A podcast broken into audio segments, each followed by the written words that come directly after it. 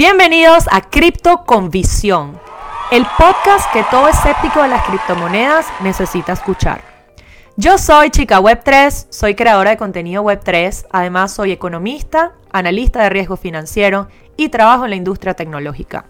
Asimismo, soy fiel creyente del potencial de las criptomonedas en estas industrias y demás. Hoy vamos a comenzar la temporada 1 y episodio 1 desde el principio. ¿Qué es el dinero y por qué cripto es el futuro? La historia del dinero todavía está siendo escrita y sería limitadísimo para nosotros pensar que el dinero como lo conocemos hoy es el fin de la historia.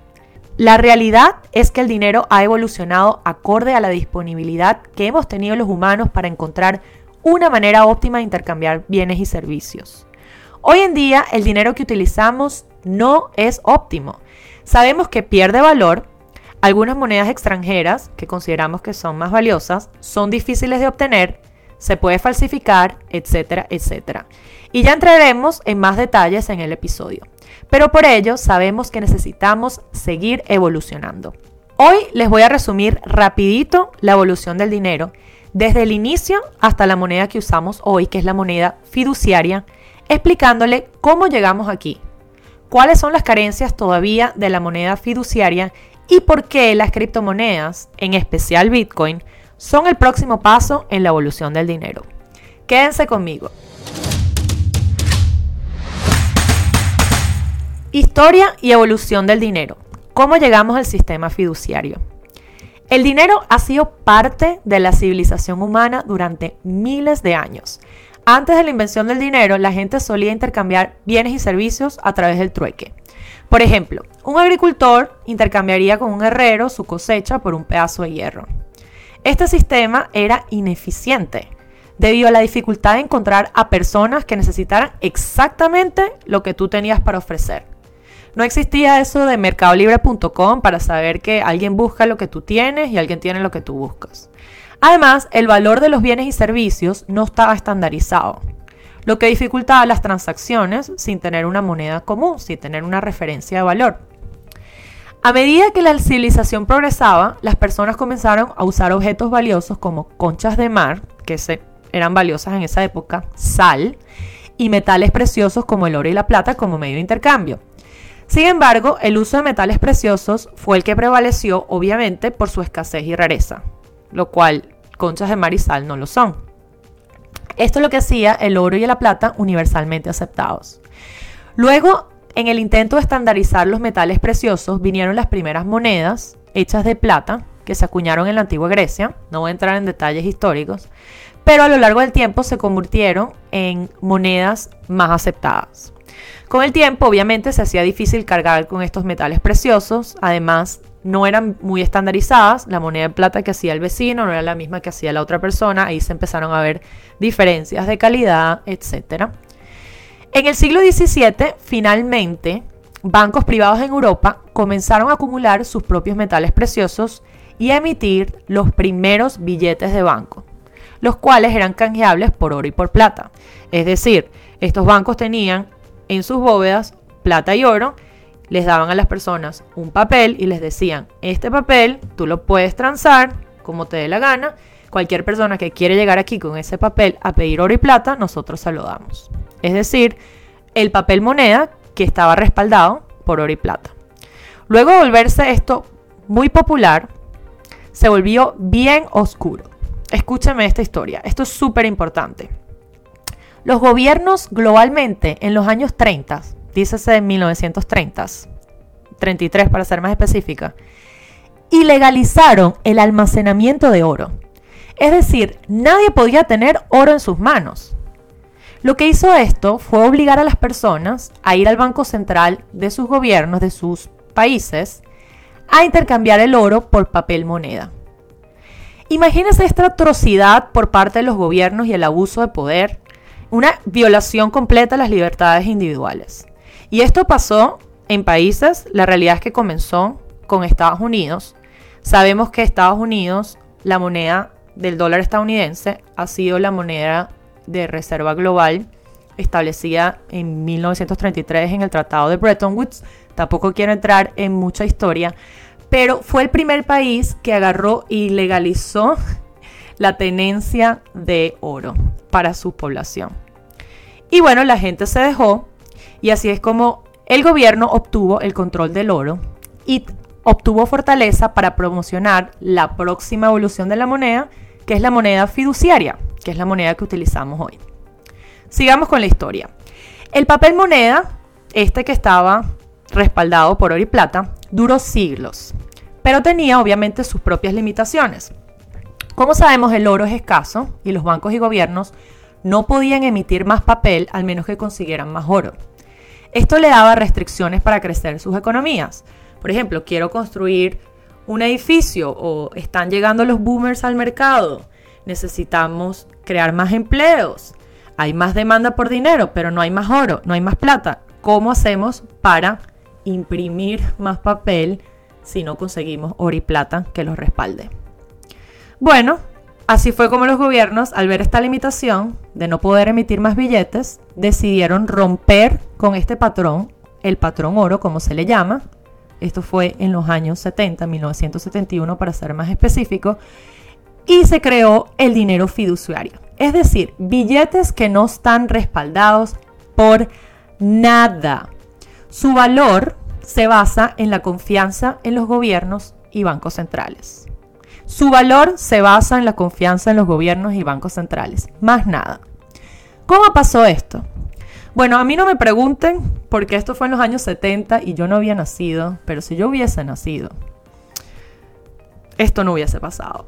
Me sorprende muchísimo cómo las sociedades globalmente, incluyendo Estados Unidos y los países occidentales que dicen llamarse democráticos, se dejaron llevar y creyeron en el consenso de que el valor de su trabajo residiese en la confianza del gobierno de su país en específico. O sea, las sociedades y las personas se dejaron llevar y aceptaron este consenso. Hay una frase de Henry Ford que me gusta mucho en relación al dinero fiduciario. Y dice así, abro comillas, está bien que la gente de la nación no entienda nuestro sistema bancario y monetario, porque si lo hicieran, Creo que habría una revolución antes de mañana por la mañana. Henry Ford. O sea, seguimos aceptando este patrón fiduciario porque la mayoría de las personas no entendemos el sistema bancario y monetario.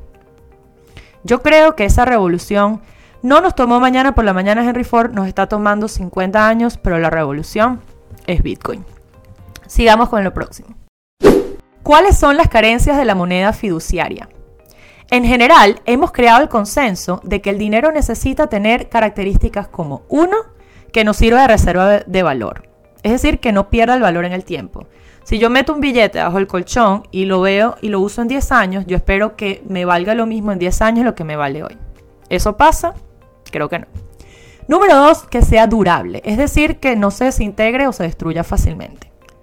El oro sabemos que es durable, los billetes, bueno, a veces duran bien en la lavadora, no sé, algunos tienen limitaciones.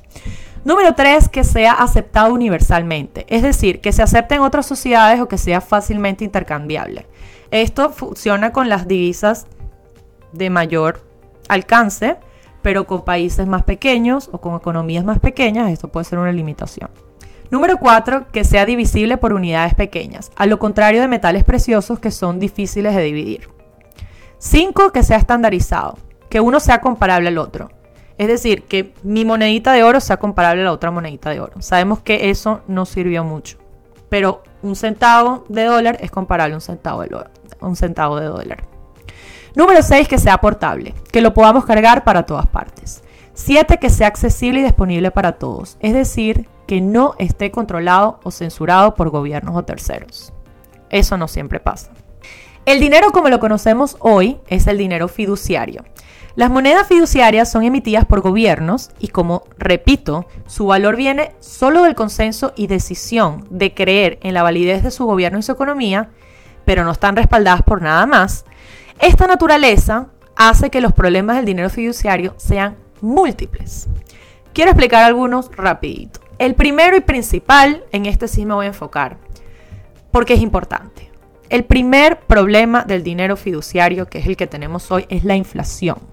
La inflación es simplemente el aumento de precios de bienes y servicios en la economía. Lo que lo hace que una cantidad fija de dinero pueda comprar menos y menos durante un periodo de tiempo. Como decíamos, ese billete que metes debajo del colchón en el tiempo no te va a comprar lo mismo que te compraba el día de hoy. En otras palabras, es la disminución del poder adquisitivo, del poder que tenemos de adquirir un bien o un servicio por una unidad de moneda. La inflación hoy en día, como lo vemos en las noticias y como lo hacen los bancos y los que estudiamos economía, siempre hablamos de la inflación típicamente en términos de porcentaje anual, eh, comparación mes a mes, comparación año a año, pero nadie habla de la inflación acumulada. Tanto que hablamos de la moneda como reserva de valor, pero incluso la moneda de referencia global, como lo es el dólar estadounidense, ha perdido en inflación acumulada 400% de su valor en los últimos 50 años. Es decir, desde los años 70, que no es casualidad que fue cuando se acabó el patrón oro, cuando le dimos a los gobiernos eh, la confianza de que el valor de nuestra moneda depende de ellos. El valor de nuestra moneda ha perdido, ni siquiera la nuestra, esta es la de Estados Unidos, ha perdido 400% de su valor en los últimos 50 años. ¿Casualidad? No. La inflación se traduce a pobreza. Solo los pocos que tienen activos más allá de la moneda fiduciaria, es decir, las personas que tienen casas, que tienen tierras, que tienen acciones bursátiles, que tienen criptomonedas y otras inversiones, son los que sobreviven. No es casualidad que vivimos en un mundo de cada vez mayor desigualdad de riqueza. Y la culpa de esto, primero y principal, es el sistema monetario que tenemos y que aceptamos. Otras de las desventajas del, dinero fiduciario son la dependencia de gobiernos. Las monedas fiduciarias dependen de la estabilidad y la confianza del gobierno que las emite. Es decir, si hay problemas políticos, económicos o de otro tipo en un país, pueden afectar negativamente el valor de la moneda. Manipulación política. Los gobiernos a veces, o muchas veces, pueden utilizar la emisión de la moneda como una herramienta política, imprimiendo dinero para financiar gastos deficitarios o para influir en la economía o para ganar elecciones, etcétera, etcétera. Número 4. Dependencia bancaria. El sistema de moneda fiduciaria a menudo depende de intermediarios financieros como bancos para facilitar transacciones. Esto puede llevar a tarifas, fees y costos asociados con las transacciones financieras. Número 5. Son vulnerables al robo y la falsificación. A pesar de las medidas de seguridad, el fraude con moneda fiduciaria aún sigue ocurriendo. Límites geográficos. Número 6. Las monedas fiduciarias suelen estar vinculadas a un país o una región geográfica. Esto puede complicar las transacciones internacionales y las remesas. Número 7. Falta de privacidad. Las transacciones con moneda fiduciaria a menudo quedan registradas en los sistemas bancarios y financieros, lo que puede plantear preocupaciones sobre nuestra privacidad.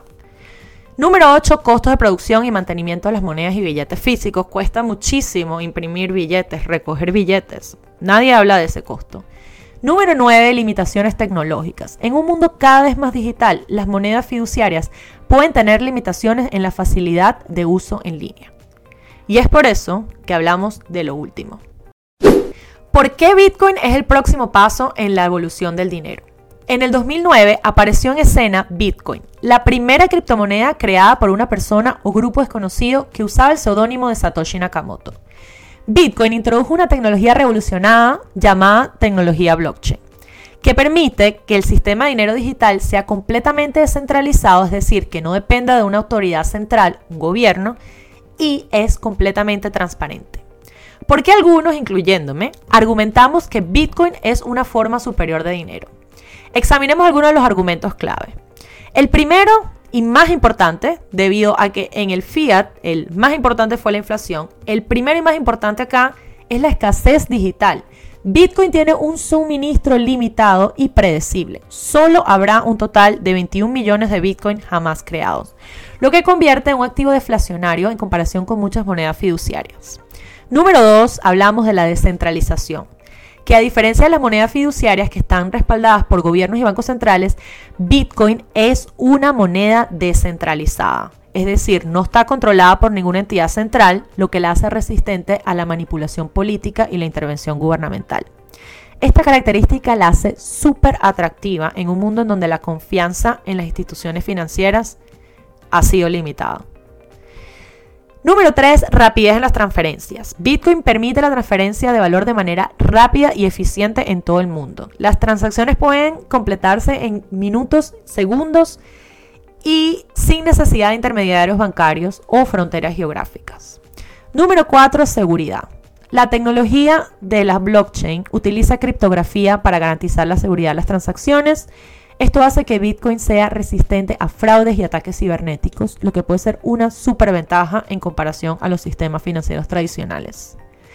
Número 5. Transparencia y auditoría. Todas las transacciones de Bitcoin están registradas en un libro mayor público que es verificable y es lo que llamamos blockchain. Acceso financiero, importantísimo. Bitcoin puede proporcionar acceso a servicios financieros a personas que no tienen acceso a sistemas bancarios tradicionales especialmente en regiones subdesarrolladas, con infraestructuras financieras limitadas, censuradas. ¿Cuántos países no sabemos que le niegan el acceso financiero a personas basados en su capacidad de pago, en su religión incluso, en su estrato social, etcétera?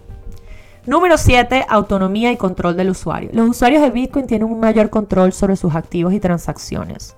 Pueden realizar transacciones de forma pseudoanónima si así lo desean y no están sujetos a políticas gubernamentales o las decisiones de los bancos centrales.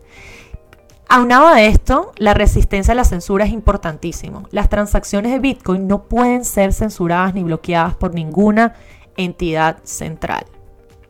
¿Se acuerdan que el dinero fiduciario se estableció como el consenso de que confiamos en los gobiernos y su economía y por eso le damos valor? Bueno, los que tenemos Bitcoin decimos que confiamos en el protocolo que programó la escasez digital de Bitcoin y que por eso le damos valor. Y todos los activos a los que les damos valor es por consenso. ¿Quién nos dijo a nosotros que el oro es más valioso que el zinc? Nosotros decidimos por consenso que porque es escaso, porque es más brillante, etcétera, etcétera, le damos un valor mayor a otro metal. Lo mismo pasa con estas criptomonedas. Si le damos valor y creamos el consenso, pues son valiosas. Desde la creación de Bitcoin, miles de criptomonedas han surgido hoy en día, cada una con sus propias características y casos de uso. No todas las criptomonedas son iguales y ya iremos desempacándolas en los próximos episodios. Ethereum, que es otra criptomoneda, por ejemplo, introdujo los contratos inteligentes que permiten la ejecución automática de acuerdos y contratos sin intermediarios. Y a medida de que las criptomonedas continúan ganando aceptación, podríamos estar en medio de una revolución en la forma en que entendemos y utilizamos el dinero. Algunos desafíos que mencionan hoy en día varios críticos de las criptomonedas son la volatilidad y la falta de regulación. Sin embargo, a medida que más personas y empresas adoptan criptomonedas, es muy probable que vayamos viendo un mayor equilibrio entre innovación y regulación. Y eso ya está pasando. Para cerrar, les digo que en el horizonte se vislumbra un futuro súper emocionante. Las criptomonedas podrían transformar la banca, los sistemas de pago y la forma que interactuamos con el dinero en general. También podrían proporcionar, y ya están proporcionando, servicios financieros a aquellos que carecen de acceso a bancos tradicionales.